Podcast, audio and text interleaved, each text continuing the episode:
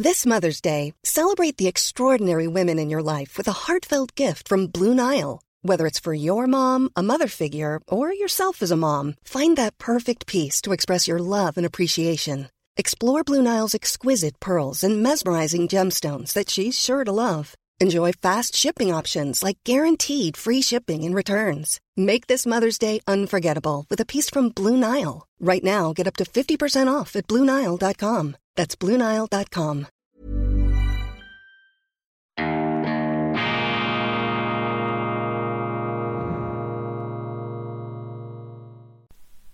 Grüezi miteinander, ganz herzlich willkommen bei Weltwoche Daily, die andere Sicht, unabhängig, kritisch, gut gelaunt, kein Fußbreit, dem Deprotainment gebt der Apokalypse keine Chance, wir sind spezialisiert darauf, den Silberstreifen auch an einem sich verfinsternden Horizont nicht zu übersehen. Man muss ihn nur, den Silberstreifen, erblicken wollen. Ich begrüße Sie herzlichst zum Wochenstart am Montag, dem 24. Oktober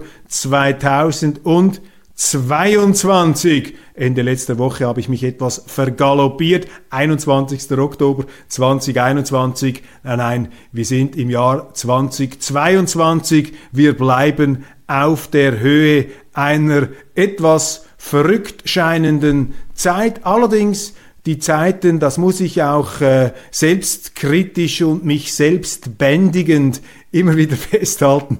Die Zeiten sind auch nicht verrückter als zu anderen Zeiten. Wir bilden uns das gerne ein, aber wir sind hier auf einer ganz großen Entwicklung, auf einem großen Zivilisationsprozess unterwegs und alle Abstürze, die zwischenzeitlichen und Rückfälle sollten uns da nicht beirren, sollten uns nicht äh, von der existenziell begründeten, von der vernünftigen Zuversicht abbringen, dass wir in der vermutlich besten aller bisherigen Welten leben, allerdings auch zum Teil in der schlechtesten, denn mit den großen positiven Möglichkeiten, die wir uns äh, erarbeitet haben, haben wir natürlich auch äh, Negatives angehäuft, mit dem wir zu Rande kommen müssen, Schwierigkeiten ertragend, um die Probleme zu lösen, stromschnellen Zeiten. Und die Weltwoche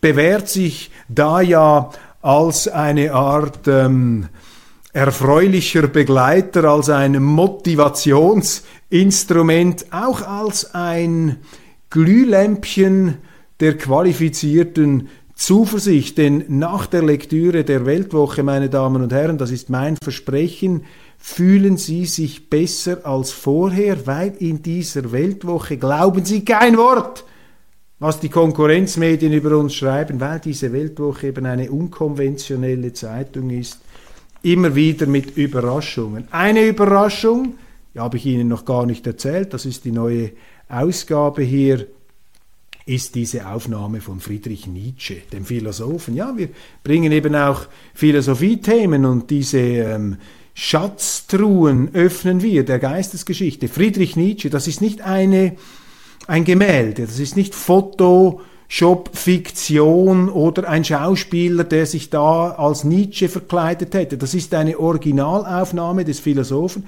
aus dem Jahr, aus dem 19. Jahrhundert, Entschuldigung, bearbeitet, aktualisiert von einem Künstler der Authentizität, könnte man sagen, von einem Iraner, Hadi Karimi. Und ich bin, als ich das gesehen habe, und das hatte ich eben noch nicht zur Verfügung, als ich letzte Woche Ihnen die Ausgabe vorgestellt habe, als ich das gesehen habe, war ich sofort euphorisiert und dachte, das ist nur in der Weltwoche, zumindest in dem mir bekannten medialen Kreis, so aufbereitet, so sichtbar. Hier können Sie eintauchen, auch in verborgene Geisteswelten. Das ist großartig. Das ist übrigens eben die neue Ausgabe hier mit der wunderbaren Titelgeschichte meines Kollegen Urs Paul Engeler. Hans Dampf an allen Kassen. Albert Röstis politische Geschäfte sind kaum noch zu überblicken. Diese Titelgeschichte, die intensiver Gegenstand von Berichterstattungen der Schweizer Sonntagsmedien war, natürlich immer in kritischer Absicht. Die Weltwoche kann es nie jemand jemandem gut machen, vor allem nicht den Journalisten.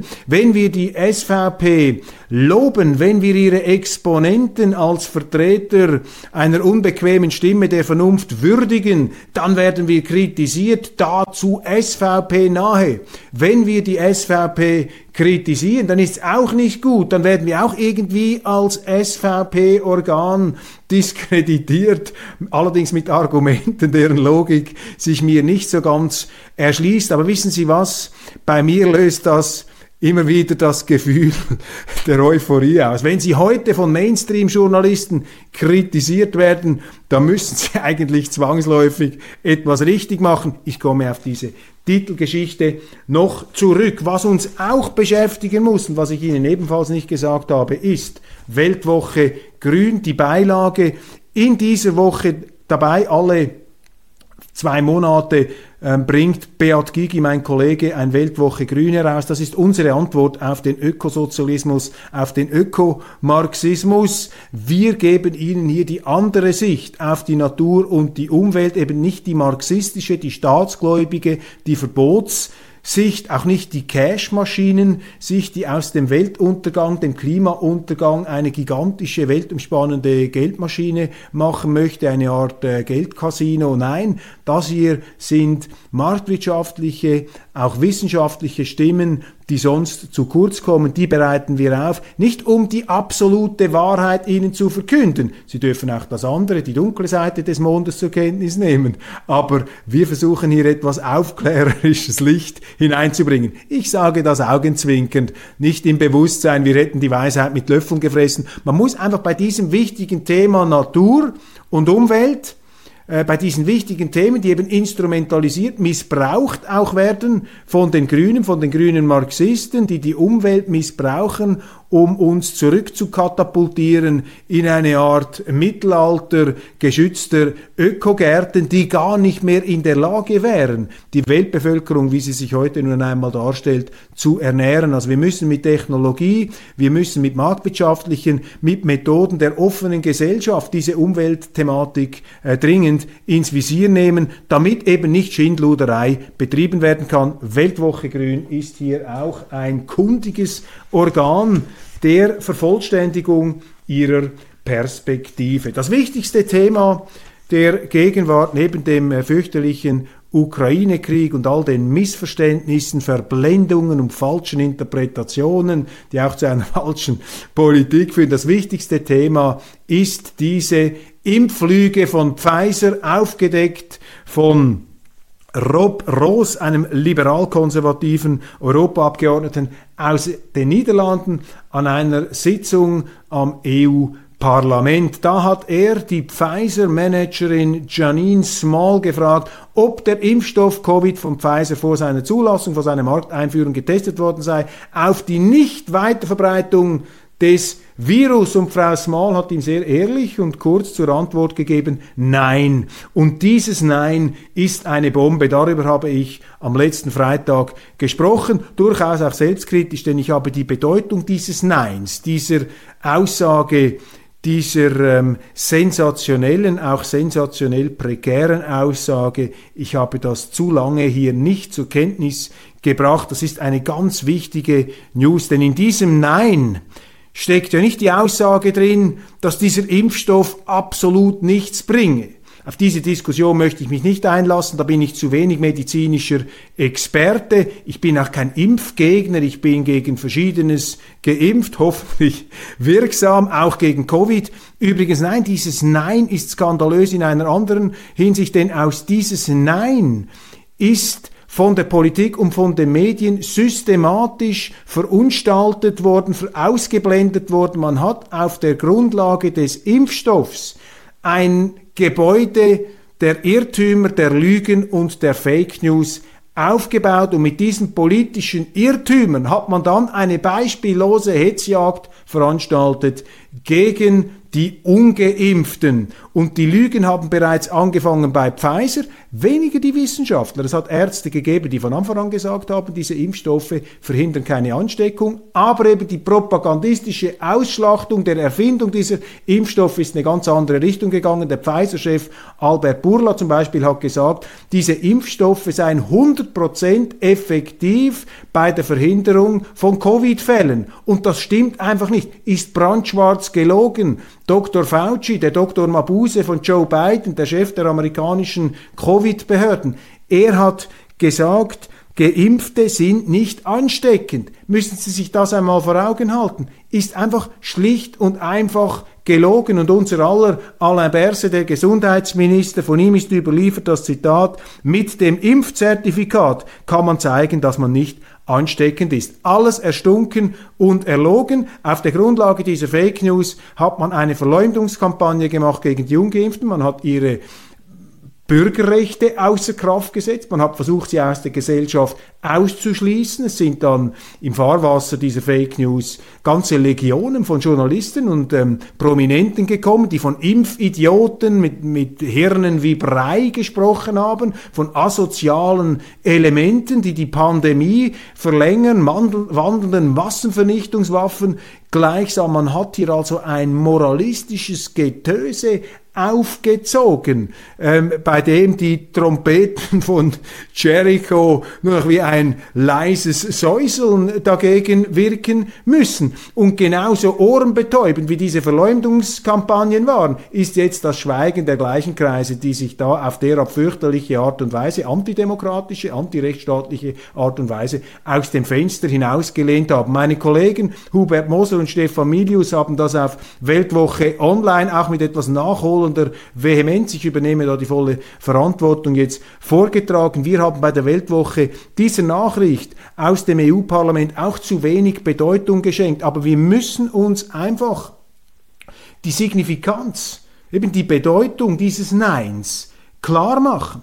Und dieses Nein heißt, dass eben Pfizer nicht getestet hat, ob der Wirkstoff, ob der Impfstoff sich eignet, um die Pandemieansteckung zu verhindern, ähm, dass diese offenkundige, selbst von Pfizer verbreitete, vertuschte, Wahr vertuschte Tatsache umgedreht zu einer Lüge, dass auf der Grundlage dieser Lüge eine wirklich beschämende Verleumdungskampagne von Mitbürgerinnen und Mitbürgern in der Schweiz vom Stapel gelaufen lassen wurde, entfesselt wurde, nicht nur in der Schweiz, auch in Österreich, auch in Deutschland. Ich spreche in der internationalen Ausgabe auch noch ähm, davon, aber wo sind denn jetzt all diese ich zögere dieses Wort zu, ver zu verwenden, aber es ist passend. Wo sind denn jetzt all diese Hetzer und Zuspitzer und Ausgrenzer und Verleumder, die die Ungeimpften da beleidigt haben? Ausgeschlossen haben von der Wahrnehmung elementarer Bürgerrechte. Wo sind denn all die Jacobos? Wo sind all die Berses? Wo sind all die Journalisten, die Verlagshäuser von Ringier, die da wie Schoßhündchen an den propagandistischen Verlautbarungen von Alain Berseys Gesundheitsbehörden da mitgemacht und mitgepiepst haben? Wo sind denn die alle jetzt? Friedhofsruhe. Da kommt gar nichts. Also das muss man auch im Sinne einer demokratischen Aufarbeitung hier noch einmal nach vorne bringen. Und meine Kritik, ganz explizit, richtet sich nicht gegen die Mediziner. Wir haben ein paar aufgebrachte Professoren geschrieben und gesagt, ja, jetzt beteiligen sich auch Sie, Herr Köppel, an diesen unwissenschaftlichen Anti-Impf-Kampagnen. Nein, das mache ich gar nicht. Frage bleibe noch dahingestellt, wie unwissenschaftlich die angeblich sind. Nein, ich beteilige mich hier nur an der Kritik an der gezielten propagandistischen Verdrehung und an der Propagandalüge gegen die Ungeimpften. Diese Kritik trage ich hier vor. Das ist eine Kritik an den Medien und an der Politik, nicht an den Medizinern. Wenn es Mediziner gibt in der Schweiz, Wissenschaftler, die auch hinausposaunt haben, dass der Pfizer-Impfstoff gegen Ansteckungen ähm, schütze, dann muss man die auch zur Verantwortung ziehen und muss sie stellen und muss ihnen ihre Aussagen noch einmal um die Ohren schlagen. Nicht um die Wissenschaft abzufracken, um die Wissenschaft zu verabschieden, sondern um auch der Herrlichkeit dieser Wissenschaftler entgegenzutreten und einer generellen Seuche in unserer Zeit, nämlich dem Moralismus, eben dieser moralischen Selbstaufblähung und der Heiligsprechung in eigener Sache, dass da überall jetzt Leute in Erscheinung treten, die nicht mehr wollen, dass man ihnen widerspricht, die mit totalitärer, tyrannischen Gesinnung da sich aufspreizen und äh, aufplustern, um anderen ein schlechtes Gewissen einzujagen, ja, um andere mundtot zu machen die die Welt anders sehen als sie. Das haben wir bei Covid erlebt und wir sehen es jetzt in gesteigerter Form natürlich auch bei diesem Ukraine-Krieg. Und da sind die Medien wieder ganz vorne dabei. Die Heuchlermedien, zum Beispiel hier die NZZ, die Neue Zürcher Zeitung, ist eine Qualitätszeitung. Ich habe dort jahrelang gearbeitet. Ich verdanke der NZZ viel, aber die NZZ ist heute ein Propagandaorgan ein, ein Megafon der moralischen Selbstverklärung, Selbstaufplusterung und Selbstheiligsprechung des Westens, auch so ein aufgeblasenes Wort gegen Russland und gegen alle anderen. Ich sehe jetzt da am Samstag die Schlagzeile, das Blendwerk der Autokraten, totalitäre Systeme wie Russland oder China werden für ihr Wirtschaftswachstum immer wieder bewundert. Dabei verstecken sie sich meist hinter einer Fassade der Manipulation und Verlogenheit. Ja, die Verlogenheit ist da vor allem auch auf der westlichen Seite zu sehen, denn solange wir solche Impflügen haben wie bei Pfizer, solange wir solchen Hofschranzenjournalismus haben wie bei Corona und anderen Themen, müssen wir doch nicht mit dem Finger bequem auf die Russen und auf die Chinesen zeigen. Da könnten ja unsere Journalisten einmal die Leute etwas genauer unter die Lupe nehmen und sich selber auch, die bei uns solche Manipulationen und Verlogenheiten an den Tag legen. Das sagt ja gar nichts darüber aus, dass es das in China und in Russland auch geben mag. Aber wir müssen doch unsere eigenen Fehler nicht bequem entschuldigen, indem wir einfach mit dem Finger auf die anderen zeigen. Da fängt es eben schon an, das Blendwerk der Autokraten. Da sage ich ja am besten das Blendwerk unserer Medien. Gerade auch mit Blick auf diesen Krieg, der uns ja fast schon als religiöser Showdown zwischen dem Guten und dem Bösen, zwischen den Engeln und dem Teufel ähm, verkauft werden soll. Was ja hinten und vorne nicht stimmt, unter Ausblendung elementarer Fakten haben wir hier den Moralismus zur einzigen Leitschnur dieser Fake News Orgie gemacht. Und niemand, den ich kenne und auch ich nicht, möchte irgendeinen Krieg verteidigen und ich habe nichts übrig für Autokraten, Semi-Autokraten oder fremde Staatschefs. Ich habe sowieso ein begründetes Unbehagen gegenüber staatlicher Macht, aber ich arbeite mich primär an der schweizerischen ab und nicht an den ausländischen Mächten. Das müssen ja dann die entsprechenden Bürger in diesen Ländern ähm, tun. Aber man kann doch nicht einfach sich auf den Standpunkt stellen, dass hier jetzt sozusagen das absolut Gute dem absolut Bösen gegenübersteht. Nein, wir haben es hier mit einem Krieg zu tun, da sind auf beiden Seiten Fehler gemacht worden, da sind Fehlbeurteilungen auf beiden Seiten haben da stattgefunden. Auf der einen Seite ähm, ist man nicht bereit, die Sicherheitsbefürchtungen und Sicherheitsinteressen Russlands ernst zu nehmen, Sicherheitsbefürchtungen, die schon seit vielen, vielen Jahren aktenkundig sind, nachweislich, man kann das äh, nachprüfen, man kann das anschauen, anschauen, das haben immer wieder sehr viele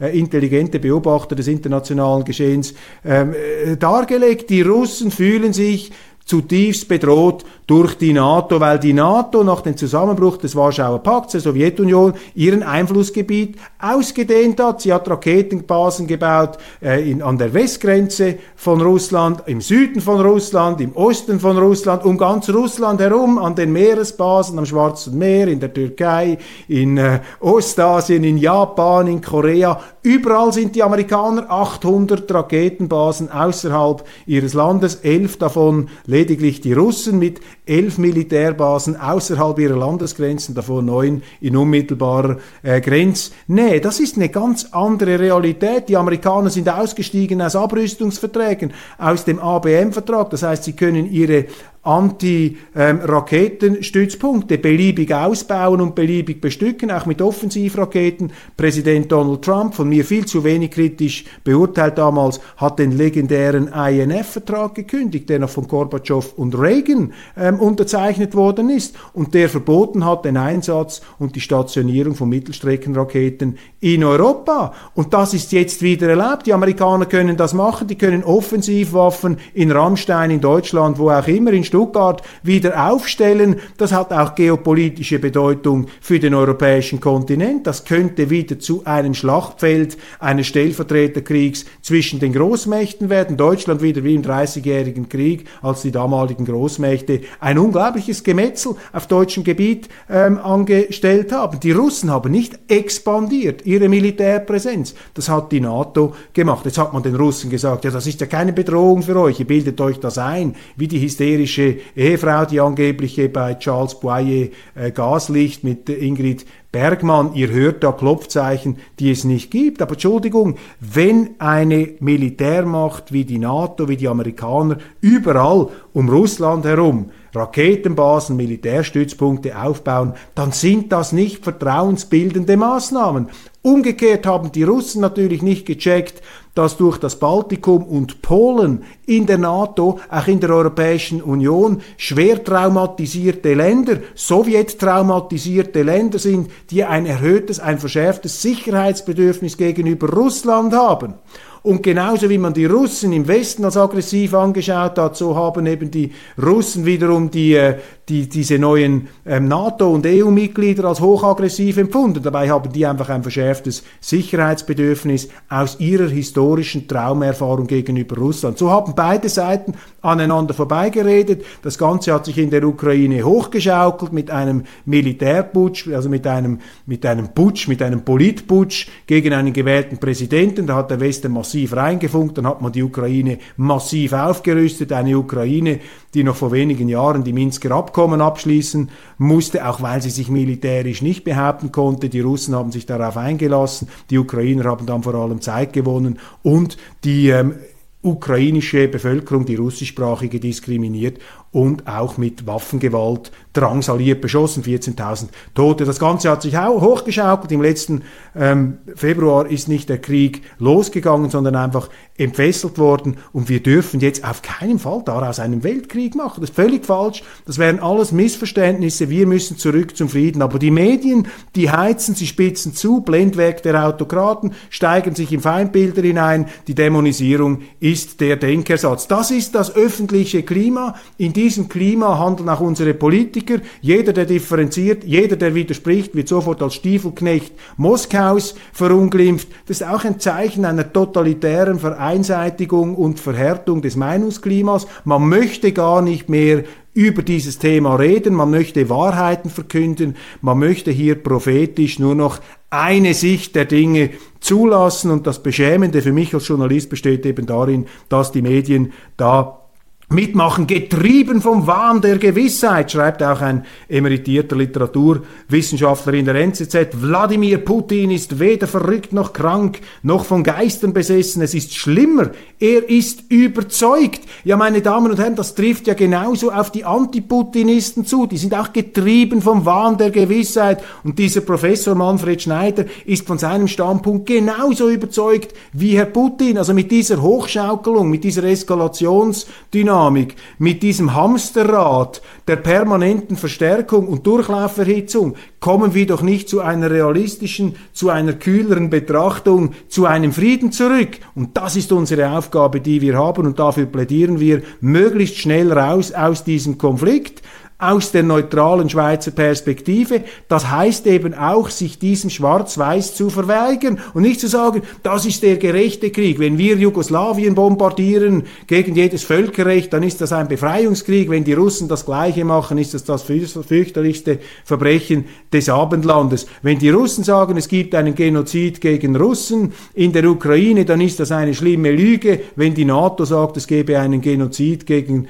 die Kosovaren, den es nie gegeben hat, dann ist das die absolute Wahrheit. Also hier sind die Heucheleien, die doppelten Maßstäbe dermaßen offenkundig, dass es eben diese Aggressivität der Medien braucht, um quasi eine Art Todesstreifen, einen argumentativen Todesstreifen hochzuziehen, damit sich ja niemand mehr getraut, darüber zu diskutieren. Aber Sie kennen mich, meine Damen und Herren. Mich motivieren natürlich diese schießscharten Gesichter, diese Inquisitoren. Dann fühle ich mich erst recht genötigt, den ganzen, diesen ganzen Getöse dann auch auf mich zu nehmen. Ich will jetzt keine Topfkollekte und kein Mitleid, aber da muss man hier einfach das aussprechen, um das Offensichtlichste zur Kenntlichkeit zu entstellen, um da auch etwas die äh, Luft rauszulassen. Und in diesem einseitigen, militanten, ballistischen äh, Kugelhagel ähm, in diese Kugelhagelatmosphäre, in diese Kugelhagelstimmung, die wir auch bei uns intellektuell aufziehen, die die Medien wie die NZZ, ähm, auch der Springer Verlag in Deutschland, die FAZ, unsere öffentlich-rechtlichen Medien, das geht ja alles in die gleiche Richtung. Ähm, in diesem Klima ist das dann eben auch möglich, dass unser Bundesrat unter dem Druck dieser ganzen äh, äh, Maschinerie die Neutralität preisgibt. Nicht, weil sie überzeugt werden, sondern weil sie glauben, damit etwas Gutes zu tun, beziehungsweise den Weg des geringsten Widerstandes gehen. Und deshalb ist auch unser Bundespräsident auf humanitärer Mission in Kiew was dann wiederum die, Welt, äh, die NZZ, Entschuldigung, abfeiert. Der Bundespräsident setzt einen außenpolitischen Akzent, ja, aber einen falschen. Life is full of what ifs. Some awesome, like what if AI could fold your laundry? And some, well, less awesome, like what if you have unexpected medical costs? United Healthcare can help get you covered with Health Protector Guard fixed indemnity insurance plans They supplement your primary plan to help you manage out of pocket costs. No deductibles, no enrollment periods, and especially no more what ifs. Visit uh1.com to find the Health Protector Guard plan for you. A lot can happen in the next three years. Like a chatbot may be your new best friend. But what won't change? Needing health insurance. United Healthcare Tri Term Medical Plans are available for these changing times Underwritten by Golden Rule Insurance Company, they offer budget-friendly, flexible coverage for people who are in between jobs or missed open enrollment. The plans last nearly three years in some states, with access to a nationwide network of doctors and hospitals. So for whatever tomorrow brings, United Healthcare Tri-Term Medical Plans may be for you. Learn more at uh1.com. Du kannst doch nicht jetzt nach Kiew gehen, um dich noch mehr auf die Seite der Ukraine zu schlagen, Das wäre nur dann zu entschuldigen oder zu rechtfertigen, wenn unser Bundespräsident auch nach Moskau gehen würde. Das wäre neutralitätspolitisch richtig.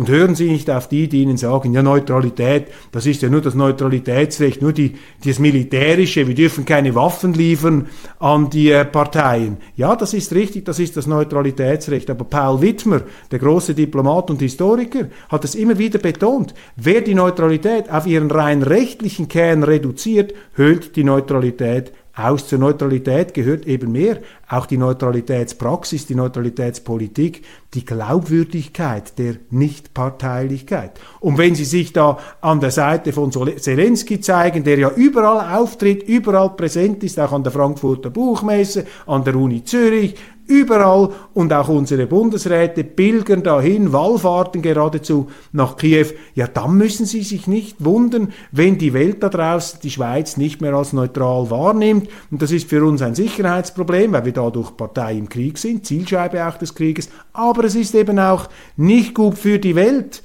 weil die neutrale Schweiz ja nützlich sein könnte in dem Sinn, dass die Schweiz glaubwürdig vermitteln könnte zwischen den Kriegsparteien. Nicht durch diese äh, Publizitäts- und kamerasüchtige öffentliche Diplomatie, sondern äh, hinter den Kulissen aber glaubwürdig neutral.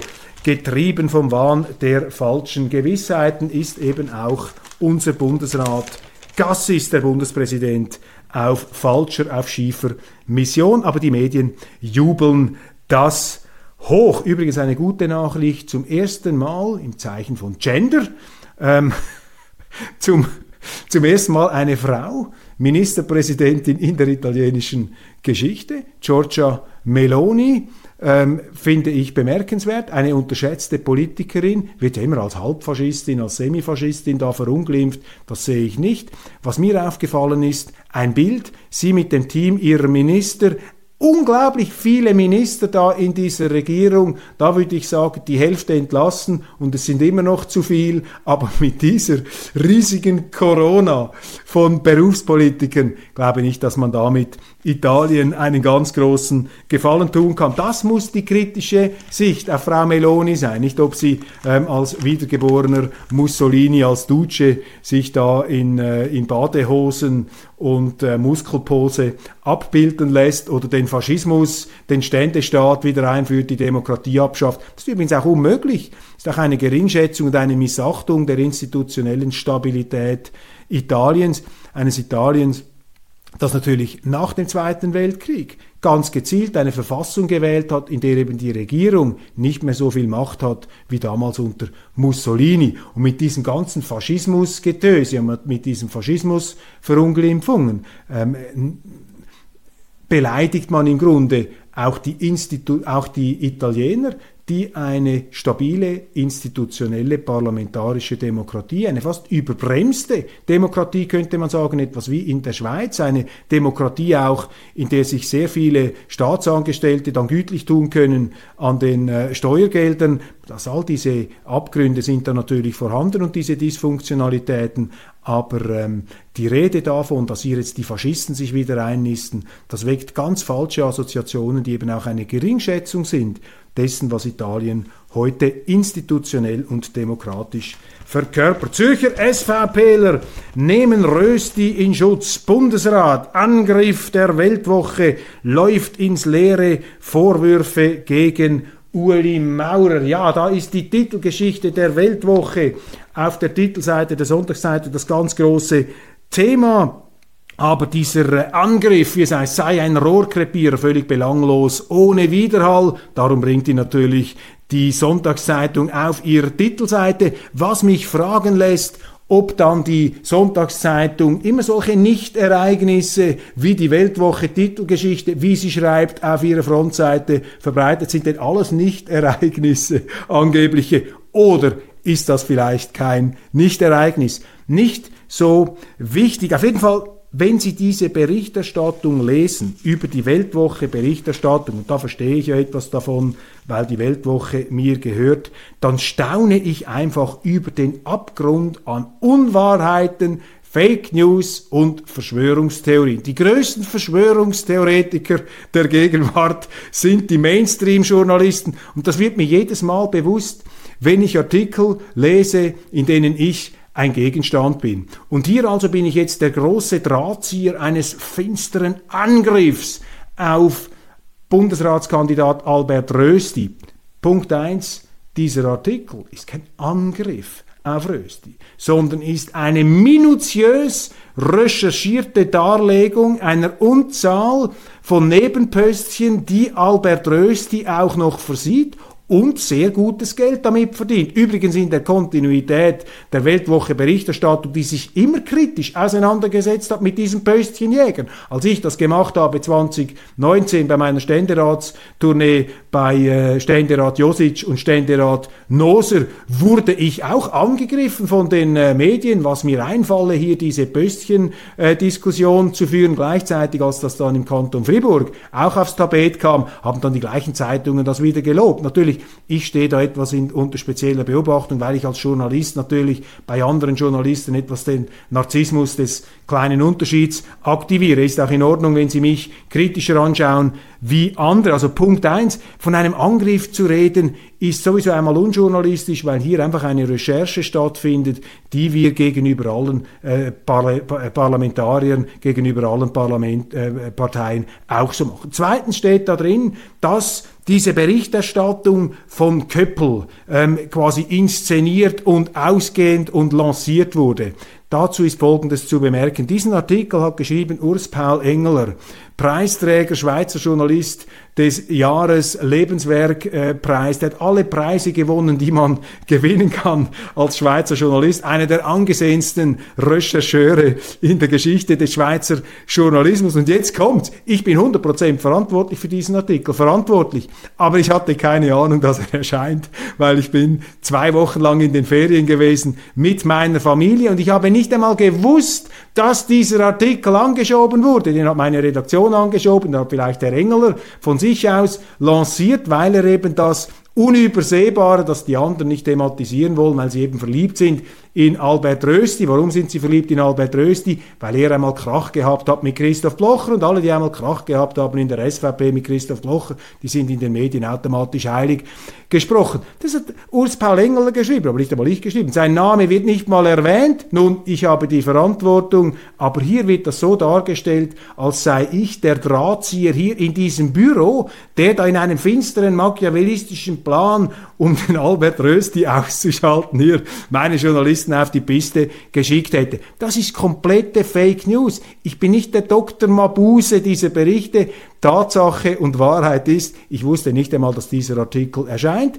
Das macht mich nicht zum Nichtverantwortlichen. Ich trage die volle Verantwortung, finde das einen hervorragenden Artikel, aber die Darstellung, ich sei da sozusagen der persönliche Urheber, das ist einfach 100% falsch. Ist genauso falsch wie die ebenfalls in der Sonntagszeitung kolportierte Unwahrheit, dass Christoph Blocher den SVP-Kandidaten Zürich, Hans-Uli Vogt, ausgegraben haben solle, um Albert Rösti zu destabilisieren. Das ist die komplette absurde Verschwörungstheorie, die eben darauf zurückgeht, dass Christoph Blocher damals, als Albert Rösti Parteipräsident war, gesagt hat, die SVP sei nach dem schlechten Wahlkampf 2019 ein Sanierungsfall. Man müsse auch über das Präsidium nachdenken. Ja, da ist Albert Rösti der Kritik vom Blocher ausgesetzt gewesen. Das haben wir übrigens in der Weltwoche damals auch kritisch beurteilt. Ist, man kann es den Medien nie richtig machen. Wenn wir es mal so machen, ist falsch und mal so ist auch nicht richtig. Das heißt, äh, äh, das muss man als Bestätigung der eigenen Arbeit sehen, wenn du von den Mainstream-Journalisten kritisiert bist. Also da wird Zeug behauptet, da werden Dinge an den Haaren herbeigezogen, da fragt man sich wirklich, also wenn, wenn die so arbeiten, wie sie bei mir arbeiten und bei dem, was mich betrifft und wo ich mich wirklich genauestens auskenne, wenn da die gleichen Unwahrheiten über andere Gegenstände auch so leichthändig formuliert werden, mit mir hat ja kein Mensch gesprochen von der Sonntagsseite, nicht mal eine Rücksprache. Also elementarste journalistische Gepflogenheiten wurden da außer Kraft gesetzt. Also dann gute Nacht am 6. Meine Damen und Herren, ich erwarte hier kein Mitleid mit diesen Fake News in eigener Sache. Ich sage nur, passen Sie auf, glauben Sie nichts nichts, glauben Sie gar nichts, was in den Medien geschrieben wird. Weitere Fake News, auch noch ganz interessant. In der NZZ am Sonntag ist ein Bericht über Großbritannien. Da wird unter anderem über Margaret Thatcher und Liz Truss geschrieben und die Autorin bezieht sich auf das für Thatcher wichtige Buch Die Verfassung der Freiheit von Friedrich August von Hayek.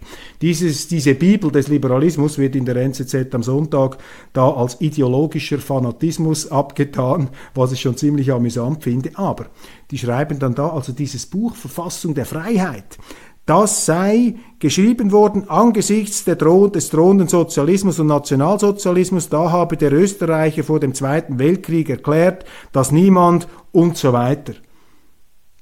Die Verfassung der Freiheit, dieses Buch von Friedrich August von Hayek, ist 1960 geschrieben worden, nicht vor dem Zweiten Weltkrieg. Das ist der Weg zur Knechtschaft. Das wurde hier verwechselt. Also meine Damen und Herren, selbst bei härtesten moralischen Urteilen, dass man dieses Buch jetzt hier verurteilt als ähm, ideologischer Fanatismus, haben die Journalisten, Journalisten nicht mal elementare Daten im Griff. Also passen Sie auf, was da geschrieben steht. Dann ganz groß in den News ist die Frankfurter Buchmesse, dort namentlich der Preis, der Buchpreis, der Deutsche Buchpreis an den Schweizer, die Schweizerin, das Schweizer, den äh, Autor, die Autorin Kim de Lorison.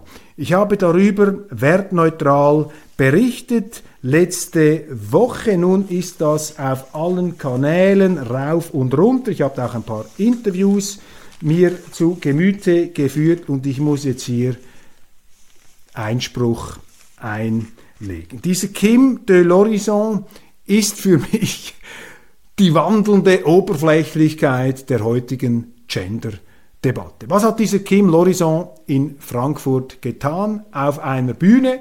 Er hat sich die Haare ab, es ist unzweifelhaft ein Mann, biologisch ein Mann, keine Frage, hat einen Schnauz, Brusthaar, alle körperlichen Eigenschaften eines Mannes, hat aber gesagt, er sei auch eine Frau. Und er hat sich dann vor Publikum unter tosendem Applaus natürlich die Haare abgeschnitten, gesagt, jetzt bin ich solidarisch mit den Frauen im Iran.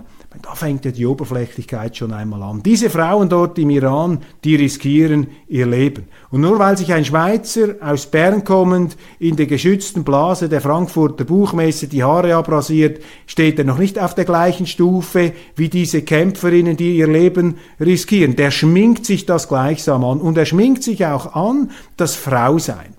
Denn Kim de hat gesagt, ja, er fühle sich eben auch als Frau, als Mann, als irgendetwas dazwischen und er sei auch eine Frau. Und das hat er damit zum Ausdruck gebracht, dass er unter seinem Schnauz sich die äh, Lippen geschminkt hat mit Lippenstift und auch etwas weibliche Kleider äh, trägt und auch äh, weibliche Gesten macht. Das kann man von den Bildern so entnehmen, wie man ihn sieht. Und da habe ich mir einfach gedacht, obwohl ich ja keine Frau bin und ich bin äh, deshalb auch nicht ähm, berechtigt, darüber zu sprechen, wie es ist, sich als Frau zu fühlen, aber etwas kann ich Ihnen sagen. Wenn man sich an, als Mann die Lippen anmalt und Frauenkleider anzieht und sagt, man sei eine Frau, dann ist man noch lange keine Frau. Ich kenne eine ganze Reihe von Frauen und ich sehe, was Frauen machen. Frauen zum Beispiel gebären unter größten Schmerzen Kindern. Und wenn jetzt einfach ein Mann kommt und sagt, ich bin jetzt auch eine Frau, dann denke ich mir, das ist doch eine völlige oberflächliche Aneignung des Frauseins. Ich meine, der, der so auftrumpft, der soll zuerst einmal ein Kind auf die Welt bringen, dann reden wir weiter. Oder menstruieren. Oder das aushalten, was Frauen aushalten müssen in bestimmten Weltgegenden. Und diese flagrante Anbiederung, Entschuldigung, so kommt es bei mir rüber, wenn sich ein Mann da etwas anmalt und sich das Frausein anschminkt, das ist einfach noch nicht eine Frau. Aber das sagt kein Mensch. Niemand getraut sich das, weil das könnte ja als Infragestellung dieser Pose, dieser Anmaßung empfunden werden. Also mir kommt dieser Kim de l'Horizon sehr anmaßend vor, weil er nicht den Respekt zeigt dem gegenüber, was es bedeutet, eine Frau zu sein. Ich will mich hier jetzt auch nicht da anbieten als der große Frauenversteher, obwohl ich vielleicht ein Frauenversteher bin. Aber ich kann zumindest aus meiner teilnehmenden Beobachtung auch als vierfacher Familienvater beurteilen, was es in gewissen Lebenssituationen heißt, eine Frau zu sein. Aber auch eine Frau, die keine Kinder kriegt, die menstruiert, die dem Zyklus unterworfen ist. Um jetzt von den ganzen familiären und auch sonstigen Verpflichtungen, gesellschaftlichen Zwängen nicht zu reden. Das ist einfach etwas ganz anderes, als wenn da ein junger Mann, ein junger Schweizer aus seiner Wohlstandszone im Kanton Bern kommt, ein bisschen Lippenstift anwendet und sagt, ich bin eine Frau. Nein, Kim de l'Horizon, Sie sind noch keine Frau. Und wenn Sie sagen, Sie seien eine Frau, dann ist das eine Anmaßung. Sie sind auch keine Iranerin. Sie riskieren gar nichts, wenn Sie sich hier die Haare abrasieren. Also da merken Sie auch, wie in diesem Moralismus, wie in dieser Oberflächlichkeit eine Allüre der Anmaßung und auch einer gewissen Geringschätzung, einer arroganten Geringschätzung dessen, was man vorgibt zu würdigen, mitschwingt. Also da muss man skeptisch bleiben, meine Damen und Herren. Ganz herzlichen Dank für die Aufmerksamkeit. Das war's von Weltwoche Daily, die andere Sicht, schweizerische Ausgabe. Vergessen Sie nicht, diesen YouTube-Kanal zu abonnieren. Vergessen Sie nicht, auch die Weltwoche zu abonnieren im App Store. Ich bin morgen zurück. Ich freue mich darauf und wünsche Ihnen einen wunderschönen guten Tag.